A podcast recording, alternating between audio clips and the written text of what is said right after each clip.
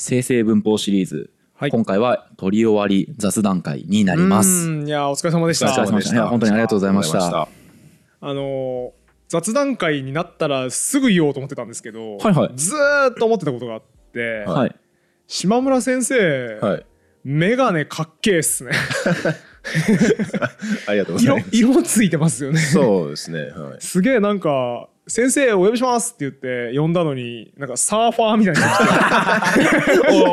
サーファーあれ？サーファーと入れ替わったの？かな先生って一瞬思ったんですけど。いや結構僕あのいいつもあのコンタクトしてて、はいはい。でまあサングラスもよくするんですけど、うんうん。あのレイバンの黒いやつやってるんですけど、はい。今日はあのメガネこれちょっとメガこれはあの度が入ってるんですけど、はいはい。で今日はこれで来ましたね。あの、うんまあの気分転換？はい、うんあーレイバンで来るつもりだったんだけど最初は気コンタク分転換トして、はいはい。でまあレイバンで来て普通に外して話そうかなと思ったんですけど、うん。まあ、なんか今日メガネで行こうかなと思って、はいはい。でメガネで色付き持ってきちゃったんでなるほど。はい、これにしました。色なしという選択肢はなかった入れんです。なしあんですけど、持ってくるの忘れたんですよ。はあはあはあでこれあの2つなんか同じ箱に入ってる同じど、とこで買ったやつなんで,、うん。ああのどっちがどっちかってことを考えずにパッて持ってきたらこれになっちゃったっていうなるほど、はい。なるほど。つまりそれは二択を外したということで、はい。えー二択の正しいやつを身につければ、はい。えー言語習得が容易になるであろうという X バー理論の話を念頭に置いた今のは高度なジョークですね。あもちろんそうですね。メガネの選択と X バー理論をパラレルで言ったって今日ことですね。はこっちの主要部できなの取るべきメガネが結局スペックあのスペシファイアの方に移っちゃった メントしたってことかな散らかして。メガネバーメガネバーがここにあってメガネダブルバーあ そうなんですよね。散らかる話すると僕もメガネ新調したんですよね。はい本当だ。言われたら違うわ。そうなんですよ。ちょっと島村先生がこのメガネで来るって聞いて、うん。僕もちょっと僕のメガネバーがちょっと 確かに水野さんのメガネバーもともとだいぶ傷んでましたもんね。ちょっと曲がってましたもんね。なんかここのバーが結構黒縁だったんですけど 今回金のバーにしました。あ メガネの輪郭のこれのことバーって言わねえのよ。いや似合ってます、ね、あありがとうございます。私も、ね、ちょっとねあんまり似合ってることがわかんないですいけど、や島村先生あのダンディーですよね。あねそうですか。はい。ありがとうございます。森本さんもね前あの、うん。温泉で喋った時に言ってましたけど、うん。なんかなんていうんですかねこう色気出まくってますそうよねめっちゃかっこいいなこの人あ そうですか。ありがとうございモます。テそうでいいなって思いました初めて うん。かな？わからん。け どなんか島村先生ってどういう経緯で今回出てもらうことになったんでしたっけ？はい。あの島村先生監修ゆる言語学ラジオの監修していただいてるんですけどもともとは僕が「象は鼻が長い」うんに関する回で、まあ、はい。間違えましたと、うん。で、えー監修してくれる先生を募集しますというか、はい。い、たらご連絡くださいっていうことを言った時に結構早い段階で、えー多分それこそ福田先生の次とかにはい。ご連絡をいただいて、うん。でなんならあのその主語の話僕もやってるので、うん。そのレクチャーしますよって言って、あのご挨拶最初ズームでしたんですけど、うんうん。はいその時に資料を作ってくださって。おおすげえ。そう。めちゃくちゃありがたいですね。そうなんです。最初に、えー、と僕はどういうキャリアでどういうこと関心持ってきたかみたいな、うんうん。先生の自己紹介みたいなのがあって、うん。で第2部で、うん。その日本語に主語はあるのかみたいな、はいどう考えてるかみたいなうん。ことを教えてくれるプレゼン資料みたいなの届いて、うん。まあだからあの象は鼻が長いの回でやった日本語の主語みたいな話がえーかなり雑だったというかうん。うん問題な誤りがあったのでそれに関して島村先生なりの所見を教えてくれた。そうですそうでってことですす。ねはい。うん。でただですね。うん。当日、えーその下村先生に一通りこう自己紹介いただいて、はい。でちょっとじゃあ日本語に主語がないかあるかみたいな話していきますね。うん。まあ、まずスペック TP がありますよね。っていやないないです。なんて？スペック。ななんて？まあ TP のスペシファイアですね。TP のスペシファイアですね。はい。てです。TP テテンスフレーズっていうのがあっほてう。時制をね決はい。める部分です、ね。時制を決める部分があってその、うん。まあ、指定部にあるのが、まあ、いわゆる主語って言われてる、まあ、英語の意味の主語ですかね。なるほど、えー堀本さんに分かる形で僕の理解でざっくり解説しますと、そもそもちょっとですね、えー、とほ島村先生の話の要約とちょっと違うかもしれないですけど、うん。そもそも今もう主語ってあるのかないのかっていう議論っていうよりは、何をもって主語とみなすのかうん。うんっていう考え方をしていることが多いなるほど。という理解であって先生先ほどもあの本編で言いましたけど主語という概念は説明では使うんですけど文法の原理としては、まあ、主語とかいう名前はないので,、うん。うんで主語ってみんなが思ってるやつは、まあ、スペック TP っていう場所にある名詞句とか、まあ、他もあるかもしれないですけども、うん。うんまあ、そういうふうな名詞とかが主語として機能するっていう。てか僕今勉強し直して完全に島村先生が言いたかったこと分かりました。そうかあ。スペック TP に来る名詞が主語って呼ばれる。あーすごいすっきりいくわ。いや何もすっきり言ってないの。何もすっきり言ってないの。確かにそうですね。そう定義すればめっちゃ楽ですね。まあ、集合性をテストする、まあ、いっぱいあるんですね、はい。統合的なテストとかがあるんですけど、まあ、スペック TP にある名詞があのいろんな振る舞いを示すんですね。それをもってしてあこれは主語であろうというふうな判断をする感じですかね。うん。なるほど。あそうかそういう話だったんだ。何も分かんないけどな。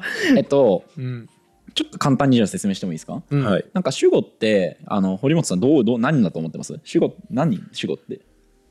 え私は人間ですみたいな時のうん。私はみたいなやつですよね。そうですよね。でも例えば私は蚊に刺された。うん。この場合ってうん。今これ受け身分ですけどうん。わたこの私はって動作種ではないですよねそうだね。刺したのはカーだね。そうですね。なんか一般的に主語ってみんな動作種のことだとうん。思ってる節があるんじゃないかなと思うんですけど受動文にしたりだとかうん。例えば英語とかで「The book sells well」みたいな文があるんですけどこれ本がよく売れるってうんいう文になるんですね。だからこれブックが何かを売ってるわけじゃないんですよ。うんうんここからも主語っていうのは必ずしも動作種を表すわけではなさそうだなっていう。うんうん。うんことはとりあえず分かります、それは分かります、うん、本売ってるのは人だからね。そうなんですよ。だから主語の位置にあるやつが必ずしも動作種を示すわけではないのでそうだね。生成文法とかだとまあシータロールそうですね。とかって言って役割みたいな。だから主語の位置にあるやつも必ずしも動作種とは限らなくてうん。例えば非動作種っていうんですか？その受け身の種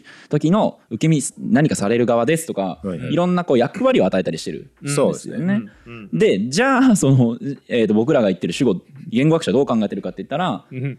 英語だったらさ三単元の S あるじゃん。うん。だから三単元動詞を S つけるような機能を持ってるやつこれを主語ってとりあえず定義しようよ、みたいな要は あれあのはいはい一つ言っていいですか、はい。その話興味ない。ですえ？その話もう興味ないな。って思いながら。主語主語へえあーそういう議論になってるんだ。じゃあまあ平たく言うとだへからスペック TP の位置に置かれる名詞ってことですよ。はい。それで大丈夫ですね。はい。はい。まあそんなこんなではい。島村先生と初めてお会いして、うん。でえっ、と監修者の先生がいるこちゃコミュニケコミュニティーうん。チャットコミュニティみたいなところに入っていただいて、うん。でそその後とかはちょっとの間こう動画を見ていただいてコメントをもらうみたいなうん。やり取りをしてましたと。はいはい、はいでそこからはあのサポーターコミュニティができてからは、うん。先生がその、えーいサポーターの方に何かこう、生成文法の話をするみたいなのをこう拝見したりしながら、うん。まあ、この前のオフ会監修者オフ会で初めて多分島村先生と直接お目にかかっそうですね対面は初めて。直接会ったのは初めてだったんですね、はい。そうです、うんという感じで、まあ、まとめますと最初にめちゃめちゃ飛ばしてくる説明だなって思った出会い、せん衝撃の出会いうん。とそこからはすごい優しく生成文法僕全然理解してなかったんですけど、うん。動画に対してたくさんコメントをくださっていたっていうのがここまでの流れですね。はいはい、はい。というのが僕ら側からの視点ですけど、はい。島村先生その初めて僕らと僕とまあその喋った時とかってどういうような、最初ズームで会った時、はい。いやあのなんていうか、まあ、福田先生もおっしゃってましたけどあの非常に面白いコンテンツだなと思って、見ててでまああのあの回があって、はい。であのあれを指摘した間違いだってあの言ったのは僕の知り合いの先生なんですよね。うん。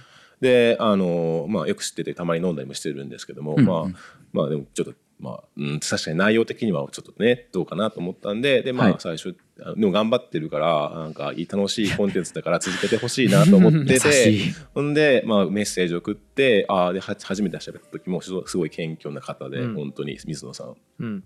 あの勉強したいんだなっていうことがすごい伝わってきたので、まあ、ちょっと助けたいなってか、はい。お手伝いしたいなっていうのもありましたし、うん。でこちらとしては、まあ、あのアウトリーチ活動っていう感じで、うん。まあ、僕らって専門家は何してるか分かんないじゃないですか、うん。特にまあ今人文学がこうちょっとね、うん。あの実学に押されてる感じそうなんそうでですすね。ね予算削ろうみたいな話がねうんよくニュースに流れてますね。まあ、まあねあの基礎科学とかってよりは応用とかあうん。っちの方にこう振る、振振られてるかなっていう気はするので、まあそういったこともあったのであのこれはいい機会だなと思って、まあ、このうんうん。コンテンツが、うん。まあ、我々がやってることを教え伝えてくれるっていうことだと思うんであのお手伝いしようって思って最初水田さんに会ったっていう感じですかね。なるほど。なるほど。ありがたすぎますね。うん僕だったら自分の専門の話間違えたこと喋ってるチャンネルに連絡しないですもんね絶対。うん。いやよくしてあの欲しいよくいよくなってほしいなっていうことで、まあ、手伝いたいなっていういや微力ながらですけど。いやいや本当にありがたいですありがたいねですね。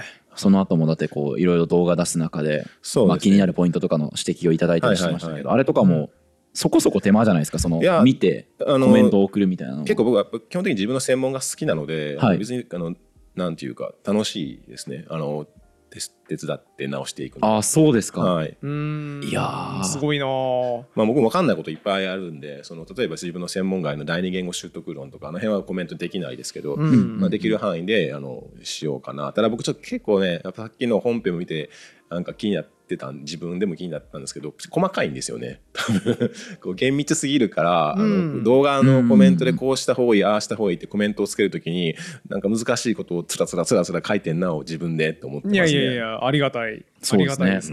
ただ指摘も確かにあの半分理解できないことたまにありますね僕すっごい笑っちゃったのが、はいあの前の奴隷合宿の生成文法をはいやってみた回、はいはいはいはい訂正コメントというか水野さんがノリであのということはそれは何とかという X バーが何とかして最大投射してって言ったのに対して、これ厳密には X ダブルバーが何とかで すげえ細かい話が出てきて何がどう違うのかさっぱりわからん。さっぱりわからんって思いながら訂正入れましたよね。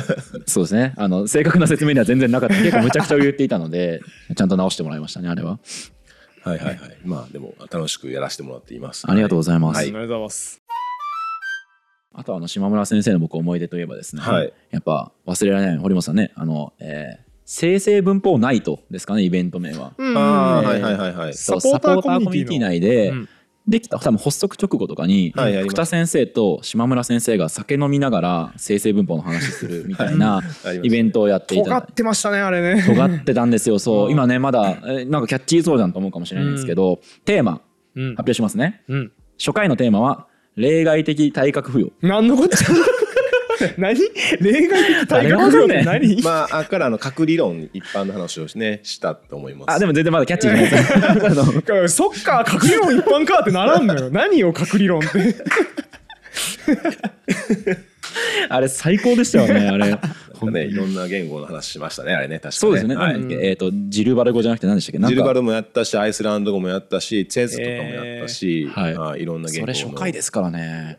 まあデータも、日本語ももちろんややりましたけどね。はい、い、や 日本語やったのかじゃあ OK かダメなんです別に。あのいやあれもちゃんと資料を用意してやそうですね。めちゃめちゃちゃんとがっつり資料もありましたよね、ちゃんと綺麗に作ってはい。やりました。なんか僕はちょっとリアタイ参加できなかったんですけど、はい。コメントで生成文法をやったとおぼしき人の「ああはい。なるほど」みたいなコメントと「はい。あのわからん。難しい」っていうコメントが溢れてて最高でしたね。最高でしたね。いいいいっすね。トークテーマ例外的体格付与初めて見ました。よ そんな文字列。トークテーマにするな。すみません。いやいや。いや島村先生の良さがめちゃめちゃ出てて最高だなと思いましたね。いや温度差が分かんないんですよね。でもシャバノってあるじゃないですか。はいはい。福田先生がうんシャバの空気は。い。ちょっとうんまだ分かってないのかもしれないですけどね。島村先生だってシャバの空気忘れすぎてなんかもうえ日本語で生成文法喋るより英語ので喋る方がもう楽みたいな感じになってるんですよね。うんやっぱり専門用語はあのそうですね。あの多いかもしれないですね。英語でなさっきもちょっと出てたんですけど、まあ、基礎えー基本となる語順を base order とか言っちゃったりするそこまでこう英語が入ってきてる自分の語彙の中に感じがしますね。あとは primitive とか言っちゃったりとか、はいはい。逆に日本語で何だっけってなりますもんね。なんか前あの Discord やり取りしてて、はい。何やったっけ？日本語最近自信なくなってきましたみたいなうん。ことを送られてきて、多分一般の人って言語学者絶対日本語めっちゃ強いだろうって思ってるんですよねやっぱり。い そうねやそうですね僕ね日本語のねまあ小説とか昔まあまあ読んだこともありましたけどあんま日本語で書かれてる本、もうなんかこうここ数年あんまりちゃんと読まなくなっちゃってて、はいあの全部専門書は英語ですし、うんで論文も全部英語でで自分の論文も英語でしか書かないので、はい。うんだから日本語でなんかこう学問的な作業をするのがあまり得意じゃないかなって思ってきましたねあ。あ、はいもう日本語の本の方が読みづらい。なんかうーん漢字見たら重たって思っちゃった。あーすごい。すごいかなあの日本語がダメなのか分かんないですけども、うんうん。ちゃんともっと日本語を勉強しないといけないなと思って漢字も結構忘れちゃってるんで最近 iPhone の中にあの漢字のなんかドリルみたいに入れて たまにえー。暇暇な時間にやってますけど、へー。こういう島村先生にですね、はい。ぜひ送りたい LINE スタンプがありまして、はい母語話者なのに？いや本当に。そうなんですゆる言語学ラジオスタンプ好評発売中ですので概要欄にリンクありますので皆さんぜひお買い求めください。いやもうでもこれはね言語学者なのにになっちゃいますよね。そうね。でも漢字見た時に重いなって感じるっていうのは母語話者なのにですよこれは。それは母語話者のにか。うん。それだって完全に英語圏の人の感想と一緒だもん。確かにね。漢字いっぱい並んでてうわ何これ気持ち悪いっていううん。いやなんか、やっぱ専門書を見てる時間が長いので、うん。専門書とかその論文とかですかね。だからうん、そうですね。水野さんが羨ましい。堀堀本さんもね文章うまいしあありがとうございます。本当あの本読ませてもらって悪口本。あインテリ悪口本、はい。ありがとうございます、はい。あの島村先生自分のあの、えー大学の所属のはい。ところに3冊おすすめ本はい。あげるみたいなのが多分全教員にこうあったと思うんですけどそうなんですよ、そこをなんか生成文法の本生成文法の本インテリ悪口本って 絶対おかしい絶対おかしいまあ そのラインナップ変よ。なんていうかなあのホームページ作った時になんか学生へのメッセージお願いします。200語かな？なんか200ワーズ、それ英語か、200ワーズは英語か、普通のね文字数です日本語で来るときは。そうだ。なんとかなんか何語で書いてくださいって言われたんですけど全く思いつかんくって、もはい。う勘弁してくださいっつって英語で書きましたなんか。スえタあえスタディスタディハードプレイデハードみた書いておー書いてました。でしかもい以上かついなって思いました。以上スタディハードプレイハードってどっちもハードだなっていう。ああ本当ですあね感じで書いてで stay まあ hungry stay foolish みたいあーそんな言い方でな感じですね。でなんか本もどうせなんかそんな興味持ってこの私のホームページ見る人いないだろうと思って、うん。もういいやっつって専門書ポンポンってやって、はい。あの一つは Minimalist Program ってガチの専門書なんですよ、うん。多分誰もあの専門家じゃないと読めないやつでうん。でもう一個はあの Heim あ Heim and Kratzer のあの Semantics in Generative Grammar っていう形式理論のあの教科書なんですけど、うんうんあれもあの本当に誰も専門家でも嫌な人は嫌がるような本なんで。あのうんだいぶ骨太2冊ですね。だから、はい。あのもうそこはいいやっつって適当に選んでで最後一冊だけちゃんとなんか面白い本を選ぼうかなと思って、うん。でちょうどあの堀本さんが書かれたやつ、はいはい。読んだので。あありがとうございます。結構悪口使ってます。あ使って使っていただいてるんですね。あのあれに収録されたやつ。ちょっとだけ使いました。いや嬉しいな、あありがとうございます。だと絶対そのラインナップに並べるべきではないですけど、ね、明らかに。いそうですね普通に考えたら偉大な言語学者が書いた本かなと思いますね僕ねら。ねえインテリ悪口本って書いてあるけどこれチョムスキー書いてんのかなって空気になるかもしれない。そうですね。そうですね。いやいやいやあのいいいい本ですよ。はい。すいませんあの見当違いのプレゼントに使えるインテリ悪口っていうのをあの本に収録しておりまして、はいはい。あのシナモンを1年分のシナモンを一気に燃やす工程だねっていうくだりがあるんですけど、それはあの皇帝ネロが最愛の人が死んだ時に、はい。盛大に花向け送ってやらないとなーって言ってなんでか分かんないけど当時高級だったシナモン大量に集めてきて 当てないで消費される1年分のシナモンかなんかを一気に燃やしたっていう逸話があってはいはい。全然俺嬉しくないけどなそれ死んだ人だったら。っていうところから見当違いのプレゼントをする人に対してこれ使ってくださいねっていうのを掲載したんですけど島村先生のその本のラインナップ見た時もそれ言いたいですけどね。あ見当違いのラインナップだ全然嬉しくないよ。嬉しいでしょ？失礼しました。めちゃくちゃ嬉嬉しいでしょ？めちゃくちゃ嬉しかったです。ありがとうございます。いや本当に。全4回にわたる収録多分こんなに長々と喋ったりあるいは横でむちゃくちゃ喋ってるやつの聞く機会もないと思うんですけど、うん。とりあえず取り終えてみていかがでしたか？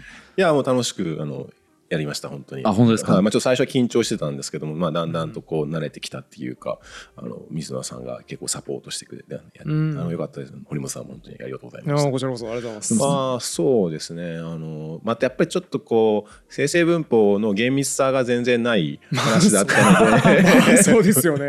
あの例えもあれなんですよね。あの例えば作り置きとかって言った時に、まあ、作り置きって気になるのは頭の頭の中になんかなんか溜めてる感じがしちゃってて僕の作り置きってやっぱこうね、タッパーに入れてこう冷蔵庫に入れてって。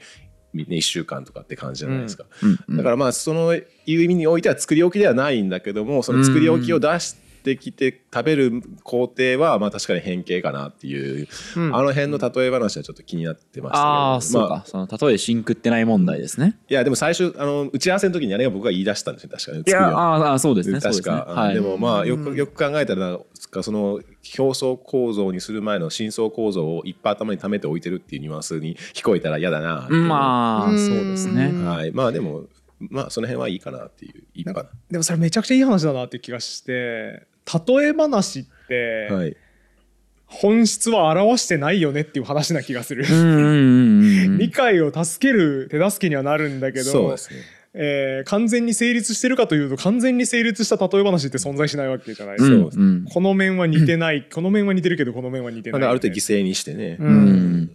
そうだから、えー、と僕 分かりやすい哲学の入門書とかを読むと、うん例えがいっぱいあるんで、うんなんか分かった気になるんですうんけど、めっちゃわかる。うんただそこで何が捨てられてるのか分からないそので本当にそのレベルの理解しかできないだから、どこ捨てたんだろうっていうのは全然分からないままなんですよう。ね。でこれを自分でもこのプロセスをやってみることであこうして分かりやすいけど専門家の人が怒る本とかってできるのかなみたいはいはいはないことを自分でやっててすごい感じましたね。うんうんめちゃくちゃわかるわ。えーということで、えー深層構造は脳に貯蓄するタイプのものじゃないこれは覚えていただければと思いますね。そうですね。ね。だし構造はタッパーが起こるものではない。そうですね。まあ面白い面白いですけどね絵絵は面白いですよね。絵は面白いタッパーが怒ってる絵は面白い、はいまあでも、うん、それは気になりましたかね、まあ、あとはそんなにあの説明上手だなと思ってえー聞いてましたけどね、あのフラクタルとか面白かったですけどね。あのブロッコリーか。言語はブロッコリーですからね。違うと思うんだよ。ブロッコリ。ー。それ俺一番納得いってないんだよな。ブロッコリーの話とかね。ブロッコリーですよね。あの先生と違って僕は生成文法の知識が全くないのでその作り置きの例えとかめっちゃしっくりくるんですよ、うん。逆に、ああまあその正確ではないんだろうけどおおむね成立してるよねっていう、うん。そのもともと深層構造があって、はい。調理して言葉になって表層構造になりますっていう話はめちゃくちゃいい例えだなって思ったんですよ、うん。一方ブロッコリーは最悪だなと思って、ブロッコリーと言語関係あるのフラクタルだけだからそれ例える必要がないよね、うん。言語はフラクタルですっていう主張なんだから。でもねブロッコリーも食べたら美味しいし言語も食べたら美味しいじゃないですか。言語は食べたら美味しくないのよ もう失敗してるんだね。いつもの詭弁のやつ。無理やりブロッコリー褒めてなんとかしようみたいなやつ。失敗しちゃってるのよ。でもねえっとねチョムスキーは確かね、言語をね雪の結晶で例えてたんですよね。雪の結晶も、えー自然法則に従っていて雪の結晶もフラクタル構造フラクですよね。タル構造ですね。うん。はい。であともう一個ねシンクってるポイントがあったんですよ。うん。えーこれチョムスキーと言語脳科学っていうこれ酒井邦義先生っていう東大の先生ですね、はいはい。が書いた本なんですけど、はい、チョムスキーはよく言語を雪の結晶ののようなものという例えで説明すると。うんで、はい、1つ目が言語は完璧な自然法則に従うということ、うん2つ目は言語も雪も、えーフラクタル構造を持つということ。おおいいじゃん。で3つ目はどの言語の文も雪の結晶と同様に無限のバリエーションを持つということ。おこの3ーいいじゃん。点でうん。あの対応が取れていると。めっちゃ素敵じゃん。雪ってこれちょっと見ていただくと分かるんですけどこんな感じで。うん。結晶ってワンパターンじゃないんですよね。いろんなパターンあるよめっねちゃバリエーションがあると、うん。でえっ、とねこの酒井先生物理もともと物理のせんあの、はいはい。専門家ご専門かな、なんで理系めっちゃ強いから理系例えいっぱい出てくるんですよ、はいはい。雪は僕はあんまりよく分かんないですけど水分子が互いに水素原子を介して結合する時、うん。えー全体として相乗の六方格子をなすことがある。うん水素結合ですよねだから O はさほら電子引きつける力強い電気陰性度強いからさはい。だから水素結合するって高校科学で習いますよね。習いますね。はい、で であと雪の結晶はそのですね。成長する時の温度や圧力によって突起の伸び方が変わると。うん。だから全体としては六角形でやりながら複雑な形に変わるうん。らしいんです。うん。ね、でこれ要は結晶はその無限なバリエーションを持つんだけど形成過程は全部自然法則うん。に従うと、うん。でそれは言語も同じなんだっていう、うん。この3つで対応が取れるからチョムスキーはよく雪の結晶で例える。っていう風な話が出てきて。めちゃくちゃいい例えじゃん。そうなんですよ。なんで僕はブロッコリーにしました？なんでだよ。雪の結晶のやつ使えよ。それ紹介してくれや。いやなんかあの雪の結晶っていうとうん。なんか科学わかんないな。うん。水素がなんか結合してみたいに言われるとよくわかんないなって思ったので、捨てました。いやだってさ雪の結晶は今ものすごい納得したのよ。うんうんうん。フラクタルだし、はい。自然法則に従い無限なバリエーションがあるとうん、素晴らしいいい例えっていうそのうんうん。3つ要素があるからね、はい。そこに似てると本当にそうだなってなるけど、はいはいはい。ブロッコリーフラクタル構造1個でしょ？えはい。完全に劣った例えじゃん。いやいやいや。チョムスキーって何したか覚えてないですか？うん。え何？いくつか変形規則を提案した後にうん。少なく削ってるんですよ、うん。僕も氷の結晶とブロッコリーだったら、ブロッコリーのが対応してる部分が少ないから削って本質を捉えたんです そんな理屈あるか？よりうまくモデルと合致してるやつを捨ててあんまり合致してないやつを選んでくるの正しいことじゃないこれがミニマリストプログラム違う違う違う。違う。違います。よね違います。それは違います。よ違います。よかった。はい。すごいめちゃくちゃ言うじゃん。先生訂正する人隣にいるからっていう理由でめちゃくちゃ言うじゃん。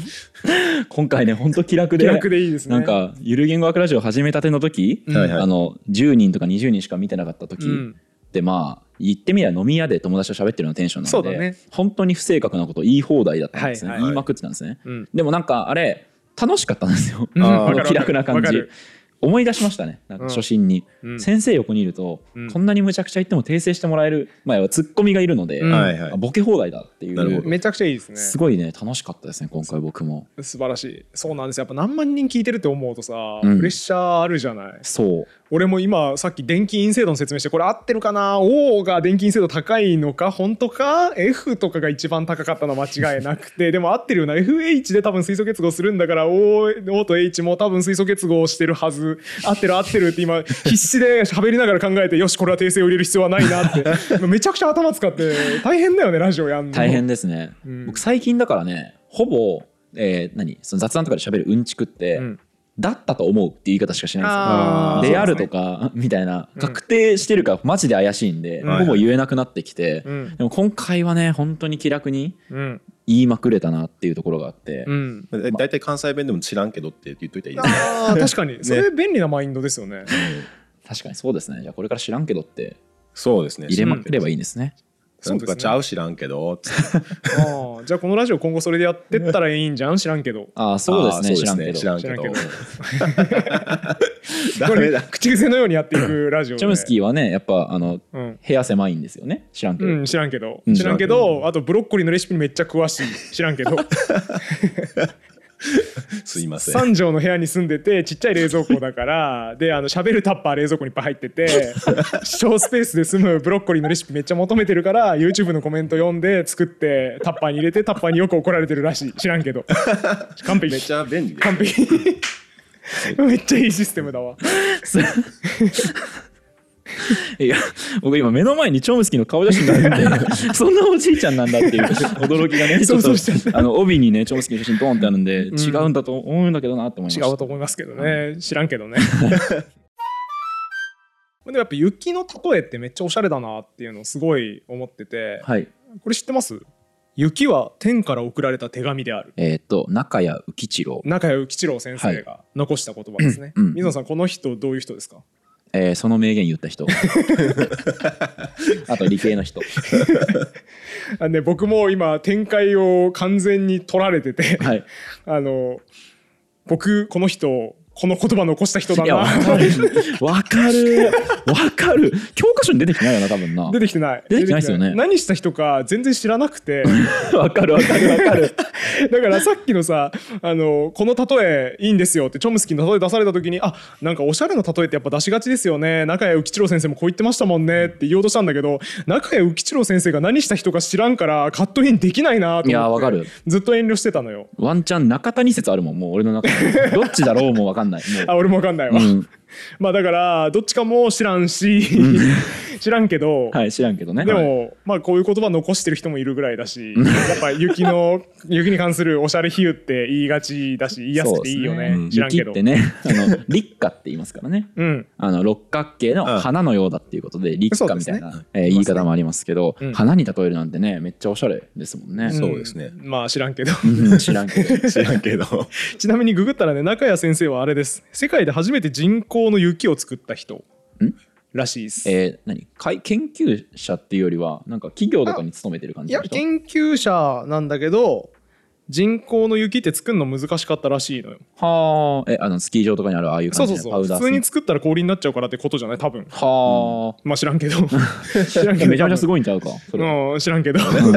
めっちゃだから普通に作ると多分氷になっちゃうみたいなのを多分雪作れるようにしたからだからあれでしょあの人工スキー場うん、うん。とかさ、あの今もうオールシーズンで降らせられるじゃん、はい。機械から機械から出た雪でスキーできるみたいなのをできるようにしたのがこの100年ぐらい前のへー。中谷幸四郎先生。へえじゃない？知らんけど。多分そうなんでしょうね。ね。おそらく。おそらく。先生のキャリアをちょっと聞いてみたいんですけど、はい。なんか最初経済学部でしたっけ？そうですにね入られるんですよね。はい。どうどういう経緯なんですか？何も考えてなかったんです。とりあえず受けれるとこ受けて、はい。受かったとこ入ろうっていう感じで、はいはい。でまああのす京都の大学はいいなと思ってたんで,、はい。で最初あの同志社大学っていうところにあの、うん何も考えずに入ったっていう。でも、でも何も考えないで文系の人学部選んだら、はい。小学部とかあー。なんかどっちかってそれな気がしていてなんでかかっていうと。経済だ僕あのそんな賢くなかったんであの経済行っときゃ就職大丈夫かっていうその案ああなるほど。あいいな就職。ありがちですね。経済学部に結構いますよね。はいうちにもい。ました結あ構そ。したらそうか僕のイメージだと経済学部、な大学入った後、はい何やるかって高校生みんなピンときてないんだけど、はいはい。とりあえず経済学部はなんか数学が大変らしいっていう噂だけ降りてくる気がしていて、大変でしたね。それ避けるんじゃないかな。何も考えてない文系の人は経済学部避けるんじゃないかなって思ったんですけど。いやまああの本当に失敗でしたね、うん。私にとってはねもちろん学問としては楽しいんだと思うんですけど、僕は合わなかったので、なるほど。でまあでも普通にだからそのはい。数学を避けようみたいな発想もなかったってことですか、あ別に嫌じゃなかったですけど、はい、あの 結局生成文法をやってちょっと数学っぽいことやることになっちゃったんで、うんうんうん。だからあの意味論とか結構ね数学っぽいとこもあるので、まあ、結局やらないといけなかったんですけれども、ん。まあ、最初経済入った時にがでも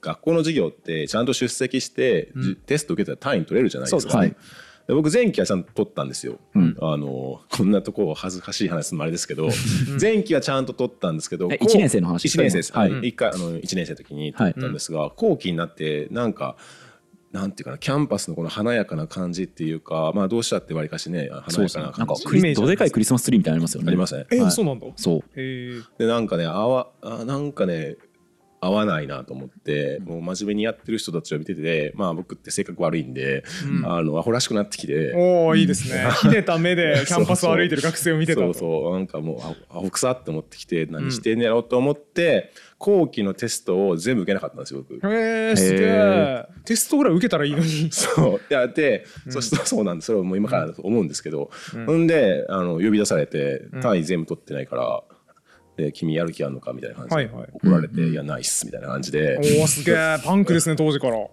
であのまあその時からまあ変な音楽ばっかり聴いてたんですけど、はいはい。おーすげまあえ変な音楽を聴きまあその当時お付き合いした人が芸大生の人もいたんですけども、で彼女からややこしいなんかいろんなカルチャーを教えてもらうじゃないですか。ほうほうそうしたらこうだんだんだんだんメインストリームから外れていき、ほうえー学校に行かなくなり鴨川で、えー酒を飲んでいるっていう、で小説を読んでいるとか、はいはい。かい典型的なあのダメな大学生なんで。いやーでもパンクですね島村先生やるとちょっと様になってますねねえちょっとね。かっこいい。うん。でまあそんなことをしてたら、まあ、卒業はできないわけですよね、まあ当然そう当然でまあ辞めたいなと思った時もあったんですけども、まあやっぱ卒業はした方がいいっていう親の、まあ、言われましたし。急にかっこ悪いな。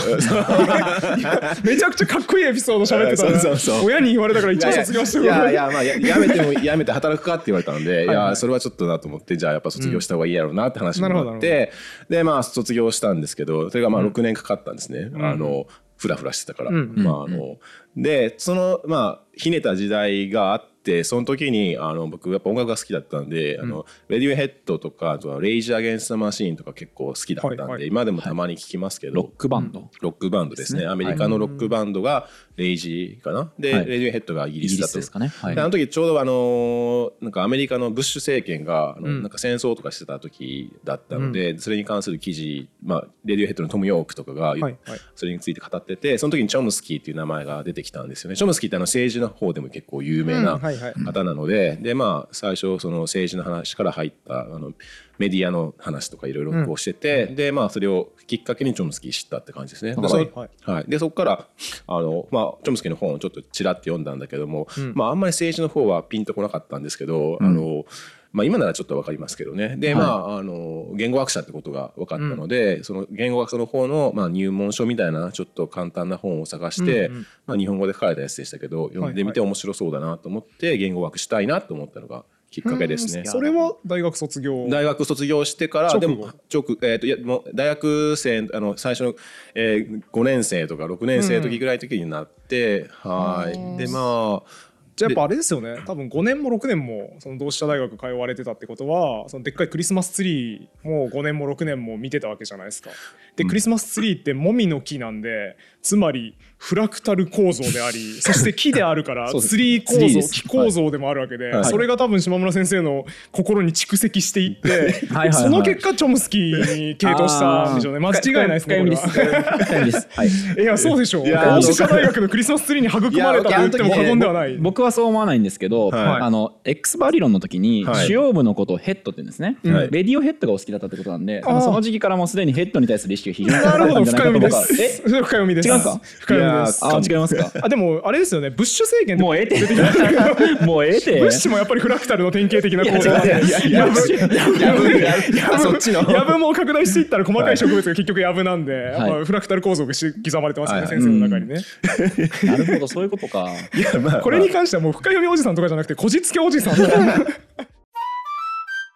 でもすごい数奇な運命ですよね。チョムスキーを政治に関する、まあ、メディア批判とかですかね、うん。当時でとはブッシュ、あのイラク戦争はい。の時期とかだと、のチョムスキーを見た後にまずその言語学者っていうんだったら言語の方を読むかっていう発想にもなる人とならない人いるでしょうし、うん。それ読んでめちゃくちゃ肌にあったっていうのもめっちゃレアな運命ですよそう、まあ、ねなん。か単純になんか格好つけてたんでレディオヘッドのトム・ヨークが言ってるから僕も同じようにしてみようかみたいな感じの浅はかな考え方で、でもそこから言語の方を知って面白そうだなと思ってやってみたいと思ったんですよね。あの大学生の頃にそうやって周囲と俺は違う本読んでるんだだとか、うん。でなんか背伸びして本読んだり音楽聴くことあるんですけど、はいはい。うんなんかここまでうまくいったケースもあるんだって僕思っていやそうですね。まあでも大学6年行ってますからね。いやいやいや。うまくいってるのかどうかわかんない。どの基準で喋るかによる。とそのでもやっぱ6年は今先生が言語学者としてこう研究される中で絶対必要な年そうですし。普通に4年で卒業してたら多分なかったと思うんで、そうですよね。まあ、あの時1回生に全部放棄してうりゃーってなった時が多分最初の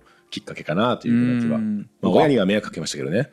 僕憧れるんですよね。その僕大学クソ真面目、まあ、真面目ではなかったんですけど普通にストレートに4年間卒業したしサークルとかあの、何？音楽とかそういうのにも全く傾倒せず、うん。ただ普通にクソ真面目にうん4年間で卒業し普通に今就職したので、うんなんかそういう寄り道してそこでこう何かにすごい出会ってそれがす、めちゃくちゃハマったみたいなものがあんまりないんですよね。うんうんめっちゃわかる。堀本さんはでもだってねなんかあのサークルというかさ課外活動はめちゃめちゃやってたじゃないですか。ああやってましたね。うん、だからそういうのが何もないのでいいなって思います。そういう話聞くと。そうですかね。僕もねだからチョムスキーとかに傾倒したかったんですよ本当は。あ本当はチョムスキーに傾倒して人生こうなりましたみたいなやつやりたかったんだけど、うんうん。僕なんかほら大学生の時当時の軽薄な、ね、ブログとかにうんうん人生動かされちゃったから、はい。かっこ悪くて喋れないのよこの原体験俺も島村先生のやつが良かった。いやわかる。チョムスキーすげえいいなと思って読んだらそれで結構一生狂わされましたねって言いたいもん俺も。いや俺だってさ、うん。上司がさ職場の,、あの大学生の頃どういうことしてたんですかみたいに聞いたら、うん。デュルケームあれで衝撃受けたね。かっこいい。それいいでな俺もだからデュルケームの調査に似たやつそれでやって完全にはまっちゃったね社会学にみたいな。いやーかっこいい。俺その子授業サボってなんかマックとか言ってた。っていう。俺もそれやりたかったよ、ね。言いたいよね。言いたい。ベーバーに感動したんだよな。原体験でハマりたいよねその辺に。そう。そうなのよ。うん。この年になってからじゃ遅いのよ。遅い。ね。遅い。10代の時にハマりたかったっすそうそうですね。僕ももうちょっと早くやっとけばよかったなって思います。親親に迷惑かけて申し訳ないな。ってじゃあそこから文学部に移るんですか？文学部に3年次編入して、はいはい。あのーでまあ僕ねバカなんでバカだったんで本当にあのーチョムスキーちょっと勉強して言語学のちょっと勉強してであの京都の別の大学院受けたんですけど、はい。まあ京大受けたんですけど、はいはい。あの全然ダメでうん。もう当然。であの時に、まあ、いらっしゃった先生が有名な先生がいらっしゃるんですけどあの時に軽く注意されたっていうかもうちょっとちゃんとしなさい的なこと言われて怒られた気がするんですけど面接の時に。うん。はい。でまあちょっと話あの先行っちゃうんですけどその後僕のセマンティックスってあの意味論の先生があのえゆあのコネチカット大学っていうところに行ったんですけど、ステファン・カウフマンっていう先生がいるんですけども、はい。そのカウフマンとそのあの兄弟のその当時の先生がお友達で、で来たんですよ有効にあのコネチカット大学に。えー、だから島村先生に一回注意した先生が、はい先生が、えー、インで留学アメリカに行ったとかアメリカに時にいた時にステファンがあのカウフマンが読んだので、でステファンがあの一緒にご飯行こうよっつって日本人と先生来るからっつって、ほんであの会ってめっちゃ緊張してて、でその話をしたら覚えてるって言われたんですよ。おー。怖ーっと思って。お前昔注意したあいつだろつって。でもなんかあの、うん、よくしてくれましたけど喋ってくれましたけどね。だからあのあの時とは違う私でよかったんで 成長しました私みたいな。コネチカット大学はい。にいた時に起きたなんか面白出来事みたいななんかエピソードみたいなのあります？あのーまあアメリカ生活一般って感じでいいですかね、そのこの大学っていうかなんか僕まあ英語まあまあ喋れてるかなと思ってたんですよ、でまあ英検1級とかも持ってたし。めちゃくちゃ喋れてそう。喋れてたと思ったんですけど、一体その日にサンドイッチ頼んだら、なんか言ったのと全然違うもんで出てきて、俺ってダメだなってサンドイッチすら通じなないんかパンの種類とかチーズの種類とか聞かれて、あーまあそういうのなんかいっぱいいろいろ言われて早いしなんかうん。わーって言われて焦ってなんかいいもうはいはいはいみたいな感じでイエスイエスって言ってたらなんか思ってもないものが出てきたとか。なんか違うぞこれとかあそういうのありましたかね。だから英語ってなんかやっぱこう現地に住んでやんないとダメなんだなって思いましたね。僕もね留学中に似たけ経験があって、えーはい。バーガーキングに行ったんですけど、はいはいはいえーなんかこのバーガーくださいワッパーくださいみたいに言ったら「はいはいメア?」ってめっちゃ言われたんですよ。はい。うん。なな何なんって？てうん。そう。で「メア?」ってずっと言われるから、はい。うんなんだろうと思って「OK」とかって言ったら、うん。セットが出てきてう。ん要はそのセットのことを向こうはミールあーーではいはい。呼んでたみたいで、えーミールって言うんだ。その全然わかんないから「うん何々何?」ってずっとやっていったら、これ拉致が開かなかったから出てきてはいはい。初めて知って、あーこれでも確かに習ってないから、うん。全然想定できないミスだなって思ったね。確かに。そういうのを日本にいる間は予期できない予期できないですね。なんか学会とか専門の話を議論するとかそれは全然で大丈夫だったんですけど、うん。うんあ逆に。逆に。だから実生活のそのなんていうか会話は結構辛かったですね。そう似た話であの、ラーメン店うんだけで使われる言葉が僕あるなと思っていて、ほうはいはい。ラーメン店の言う特性ってトッピング全盛りってことじゃないですか。まあじゃないっすかって言われてもあんまりわかんないあおおおむねそうなんです。大体と特製醤油って言った時って、はいはい。チャーシューも煮卵も、えーなんかネギとかもうん。全部持った状態のものを指すことが割と多いうん。と思うんですけど辞書で多分特性って引くと特別に作ったまあみたいな意味しかないと思うんですよね。当然だから例えば外国の人が日本のラーメン店に行って特製ラーメンみたいなの見た時に分かんないかって言って辞書で調べてもなんかあこれは手抜かずに作ったやつなんだ。としか多分思えなくって、うんね。ねトッピングがいっぱい持ったっていう意味に思えないと思うんですよね。うん。これと多分ミールの話で完全に一致していて、うん。現地の人はセットですとかト,、うん。えートッピング全盛りですみたいなことを普通に分かるので、うん。わざわざ辞書に立候しないことが結構あるんですよね。でもそれをを抜くと結局外国の方とかが日本に来た時に割と困ることってあるなってうん。ラーメン店の食券機見て僕思ったんですよね。確かに。確かに島村先生あの勉強というか論文書くのめちゃめちゃお好きというか研究お好きですよね。そうですね。はい。なんか休みがまとまった休みがあるとやったら論文書けるみたいな感じのほテンションなんですよねそうですね今も今論文書いてて今もう修正して再あの査読帰ってきてでもう一回出すんです。直して書くんですけど、でその論修正ししないといけないあともう一本とかあと査読中が今一本あってとかめちゃめちゃ書いてらっしゃいますよね。いやでもね僕ね通んないんでと通んないっていうかね僕あの今出してるとこは僕の分野で結構一番いいやつなんですよ。であれ僕2回通りかけてるんですよ。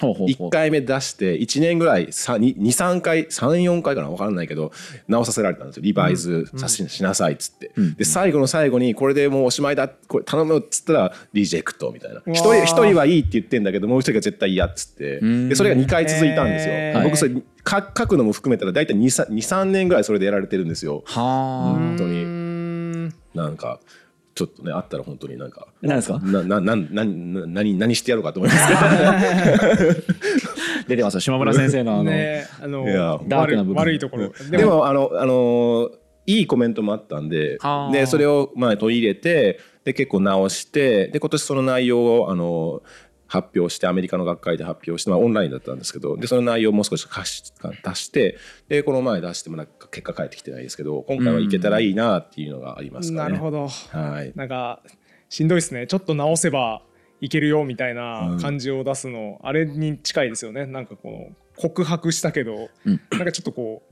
あどっかなみたいな。うん、何々君こういうとこあるからなって言って。あじゃあもうちょっと頑張ろうっていうやつを1年続けられるみたいなことですよね、結果振られるっていうこと結ですね。果全振られるっていう。それをそ一番腹立ちますでもあのなんだろう。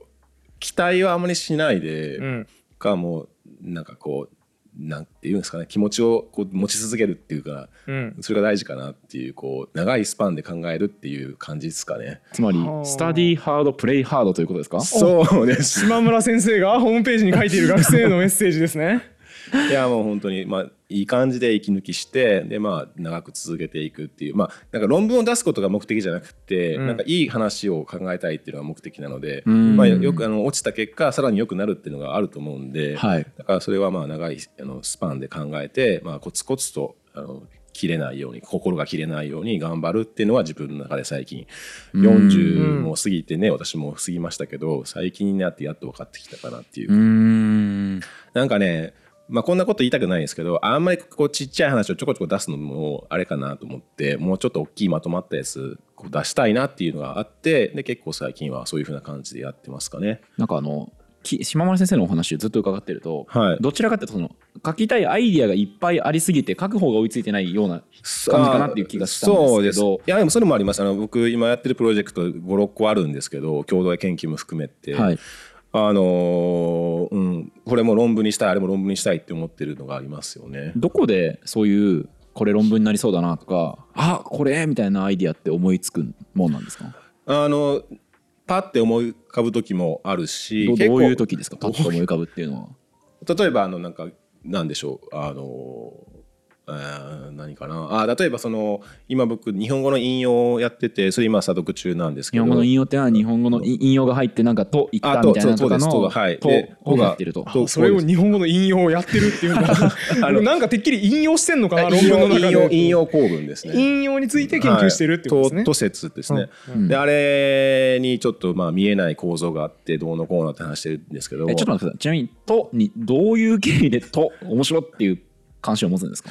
まあ、僕あのそうですね。あれってまあちょっとすいません。専門用語使っちゃうんですけど,、はいどこはあの補文標識ってコンプリメンタイザーって言われてて、はい。で結構その常識で結構まあなんて言っていうんですかね。みんなあれがそれが定説だと思って。いや思ってないですけど。僕は思ってないですけどまあ続けてください、まあ我々の業我々の業界で業界では業界ではあれがととはまあ英語のざっとみたいなざっと説の埋め込みあるじゃないあでもですかそう。これはピンとくるじゃないですか。英語の「I think that」とか「I said that」みたいな。あれと同じような扱いをまあそれはそうでしょ。同じような受け受け受けるんですけど僕違うって言ってるんですけど。島村先生はそうじゃないそうじゃないと思う。であれは結構そのなんていうかあのトルコ系のあとはチュルク系の言語があったりとかしてて、そういった言語って英語のざっとに相当するやつがあの動詞の性意みたいなやつからできてるんですよね。はあはあはあはあ。性っていうのが文法化して接続詞みたいになってるんですけど、非常に振る舞いが日本語の引用構文と似ててへえ日本語の「と」もそういう語語源というか。ないないんですけど目にはないあないんですけどあの振る舞いが振る舞いが統合的な、まあ、意味的な振る舞いも結構似てて、でまあ僕実はその「と」以外にも見えないあのまあ動詞意味がある性みたいなのがあるっていう分析しててでそれをまあ統合と意味をやってるんですけど、まあそれってなんか「あのあ性って置いちゃえばいいじゃん」っていうのはパッて思いついたりとかですかね。はあ。へえすごい。それ面白い話ですね。なんか同じでしょっていうかほそう。英語習う時にあの「He said that」っていう時に「あその that は何々と言った」って「はい。と」で対応させられるから、はいはい。そういうもんだと思うの自然な認識だと思うんですけど、じゃないっていう。実際にはチュルク系チュルク系ののやつそれに似てるっていう。そうねトルコ語とへかー。あとはあのウイグル語とかね、まあはい。あのあとはなんだサハ語とかかな？なんかあの辺のこういろんなあ中国系言語の、ねああいうふうな動詞あの性が文法化されてっていうふうな感じと日本語はよく似てますね。うーん。まあそういうふうな置いちゃえばいいじゃんっつって置いてやってみたらやっぱ経験的にもいいしで分析もすごいうまくいくあの、うん。けけあの形式理論でこう計算書いていくと意味の計算していくと綺麗にいくっていうのがあって。意味は計算できるんですそうですねねまず あのファンクションとかねラムダ関数とか使うんですけども。ラムダ関数を使うんですね。出たラムダ関数だ、はい。え？ラムダ関数は僕勉強しましたよ。え？チャーチがねアロンソ・チャーチはいが言い出したやつですよねはい。ラムダってあの入るみたいな字のやつでしょ？入るみたいな字のやつよ あラムダ。そうかそうです。ギリシャ文字のね。入るね。ラムダ計算はね完全にチューリングマシンと等価でね。チューリングマシンと等う価ん、わずかしかない原則でね全部の計算機械というか論理運用を全部できるっていうね、はい。素晴らしいアロンソ・チャーチの数字合ってるんですか？そこはそこはなんとなく知ってます。はい、ね、え。記号論理学とかね推理論理学の基礎ですよね。俺のこと置いてくんですか？いやいやいや俺のことこうやって置いてきぼりす。るんですかいやいやいや。数学基礎論をねちょっとやっぱやり直そうって言ったムーブメントの中で非常に大きな仕事をしましたねアロンソ・チャーチはね。とはね、はい。補分標識っていうあやばいやばいやばい。やばい。島村先生の取り合いするんだよね。まあもちろんなんか変な考え方です。よ目に見えない性がありますって変な考え方なんですけど例えばあの名詞就職にした時に、えー太郎が来るという噂みたいな時に「という」って出てくるじゃないですか。はい。であの「言う」って漢字で書かなくないですか？書かないですね。書いてたら直しますよね。直します。テテロップでゆる言語学ラジオの編集で死ぬほど直してんのそれです、プでという概念。とかのというを、そうだね、言うにしてたら直しますっていうの、一動画あたり平均10回ぐらい直してます。はいはい、結構あれって実は語彙的なそのいわゆる発話するの言うと全然違ってるっていう、あのうんうんそうですね。だからああいう風な感じのやつが、まあ、あの普通に「と思います」とか「と考えます」って言った時の中にもああいう風な言うっていうのが隠れてるんじゃないかっていう考え方をしててああ、なるほど。あとはね、結構ね方言によっては岡山かな結構あの言うがその文法化された言うが出るんですよ。例えば「言うて思う」とかね「言うてなんとか言うて思うとるけど」とか。関西関西関西弁も言います言うて言うとりますけどそうっすよね。あれもそうだと思ってて。はあ。えめっちゃ面白い話だしあの生成文法の話と違ってめっちゃ分かりやすいっていうめっちゃ分かりやすい。分かるなって今 すごい今まああのすごい。来るなっていう。経験的な話なんでこれは全部、はい。だからそれをどう分析するかってなってきたらまたあのややこしい。なるほど、なるほど。ラムダ計算をしたり。ラムダ計算をしてなんかいろんなこう 構造を作っていってどうのこうのとかってやるんで大変ですけど、まあ、それが一つ。あとはあのちょっと変な話ですけどあのすかき混ぜをなくしてやろうと思ってます最近。書き混ぜあれですね堀本さん。語順をこう自由に入れ替え。るやつですね。はいはい。あれを作り置きの話は確かに。そう、どうしてもさ、シチューかき混ぜてる絵が浮かんじゃってさ、これをなくした方がいいってことは、シチューが焦げついちゃうぞっていうのが頭に入っちゃいましたけど、じゃないです失礼しました。意味ね。意味論の観点から意味論の観点からやったらあの統合的にかき混ぜという操作を立てなくてもいいのかなっていうことを友達と今あのやってますね。あうん。の反対の時の後輩と一緒にやってます。なんか堀本さんは多分ピンとこないと思うんですけど書き混ぜなくすの結構やばくないかっていう気がそうなんでするんですけど僕結構ねやってることが例えば「と」が補分表詞じゃないとかなんか「正」みたいなのがあるとか書き混ぜなしとかって結構、となんかなんていうかねちょっとやばいこと言っちゃうんでやばいっていうか、そのえー、って。普通の直感からするとうん。それ嘘だろみたいな、うん。で書き混ぜってスクランブリングって英語で言うんですけどスクランブリングの研究ってもう本当長いですから歴史が。有名なあの斉藤先生斉藤守先生のあの1985年の MIT の博論とかもあるしあっからあの、まあまあ、もっと前もあると思うんですけどあの辺からずっとスクランブリングの研究ってやられててそれなしって言いたいんですね。うん。ダメだもうあのスクランブルエッグがどうしても頭にダメだレシピの話がもう いつまでも頭にあるんですすよ。よはい。まだそういったことをちょっと考えたりとか。確かにね道具ほとんどなくてもミニマリストでもスクランブルエッグは作れますよね。ちっちゃいフライパン1個あればスクランブルエッグ作れる。箸とね。そうそうそう箸とねちっちゃいフライパンで作れるっていう話ですよねこれは。それがミニマリストプログラムですよね。あそうだったのか。俺分かってなかったんだけどスクランブルエッグだったら作れるよねって話ですよね。ほどそういうことか。怒られる。その島村先生生成文法がご専門だっていう話、あと形式理論がっていうお話ありましたけど、その島村先生がやられてる生成文法ってはい。僕らが今回紹介した最初の、えー作り置きレシピ文法みたいなものとか、あと二股ニョキニョキ理論みたいな、はい。ああいうのをその時代にやってたっていうよりはもうその先つまりさっき言ったミニマリストプログラムからやってらっしゃそうでるんですすよね。ね。あのはい。なんで今回のその全4回のあの生成文法会って言ってみたら島村先生まだ第1形態なんですよ。うん。フリーザで言ったらその第3形態が本気なんですけど島村先生のその全然なんていうのメインじゃない部分だけなんですよ、うん。だから島村先生の本気が見れるのはこの後になうん。るそうですね。ので、フリーザって4形態じゃなかったしたっけいや3じゃないですか？えなんか大きくなって大きくなって頭がグイーンって伸びて、うんうんそうですね。で最後がちっちゃくなってって感じです。あちゃいましたっけ？あれ？えだから3じゃないですか？あれ？あ第一形態で普通のやつですね。普通のなんかあそうか。ザーボンさんとドリアさんザーボンさん。あそうか。デブニョキちっちゃいか。そう。第 4, 4形態か。多分。違いましたっけ、うん。あそうかもそうかも。そうですそんな気がする、うん。じゃあちょうどえっ、と標準理論標準理論。拡大標準理論 GB ミニマリストみたいな感じで。まあ第二。海海底拡大標準理論っていうのもありましたね 海底拡大標準。あちょまあ。ちょちょっと待ってちょっと待って。X バー理論は出てこないそこに。X バー理論標は準えー拡大標準。GB の時。GB の時か。まあはい、GB の時の X バー理論はなんかそのい一つの。理論内部に入ってるやつ GB あの枠組みの一つの理論 GB ってなんすかゲームボーイガバメントbind ですよいや知らないですけど binding government binding government binding、束縛統率で訳す統率束。縛理論みたいな。なるほどなるほど。だから今回やった X バー理論とかはその GB の中で、まあ、GB 時代の一つの理論ですね。なるほどなるほど。あでレイヤーが難しいよね。GB がさらに進んだのがミニマリスト GB からそうですね。プログラム。になっていった。でそういうのを念頭にやってるのが島村先生。一応僕ね GB は勉強したんですよ。やっぱりミニマリストに移行していくその移行がわからないので、はあはあ。だからまああんまりその標準理論とかあんまりちゃんとしなかった。いやべあの勉強してなかったですけどまあ勉強学部の時教えてもらいましたけど、はいはい。あの大学に入ってちゃんと勉強したのは GB からこのミニマリストでって。いう、うん GB がまたね難しいんだ。難しいから俺捨てたんだ今回。あの福田先生から「えー、GB 説明できなしなくて大丈夫なんですか?」っていう連絡もあったんですけど、うん。もう今回はちょっと諦めたんですが。なるほど。難しい。です、そう難しいのよ。だから今度もし生成文法おかわりっていう感じでやるのであれば、うん。まあその GB とミニマリストをうん。やりたいなと思ってます、うんわかりました。そんな感じで島村先生ゲストの雑談会を取ってまいりましたけれども、はい。最後に告知が1点あるということで。そうですね。次回もちょっと島村先生と雑談していきたいと思ってるんですが、はい。ちょっとテーマを設けていまして、はい。以前ね温泉旅館で生成文法を僕らがの難しい本読みながらうん。のたうち回るっていうはいはい。取り組みやりましたけど、やりましたね。あの時にちょっと告知したのがその島村先生ゆる言語学ラジオ経由で福田先生と知り合ってうん。共同研究されたと、うん。ああで言ってたね。もうその論文も出たということだったので、えーその論文を3段階分かりやすさの段階を3段階にして説明してもらおうかなとほほどういうことですか？分かりやすさ3段階。最初の段階は、えー島村先生と福田先生の、うん。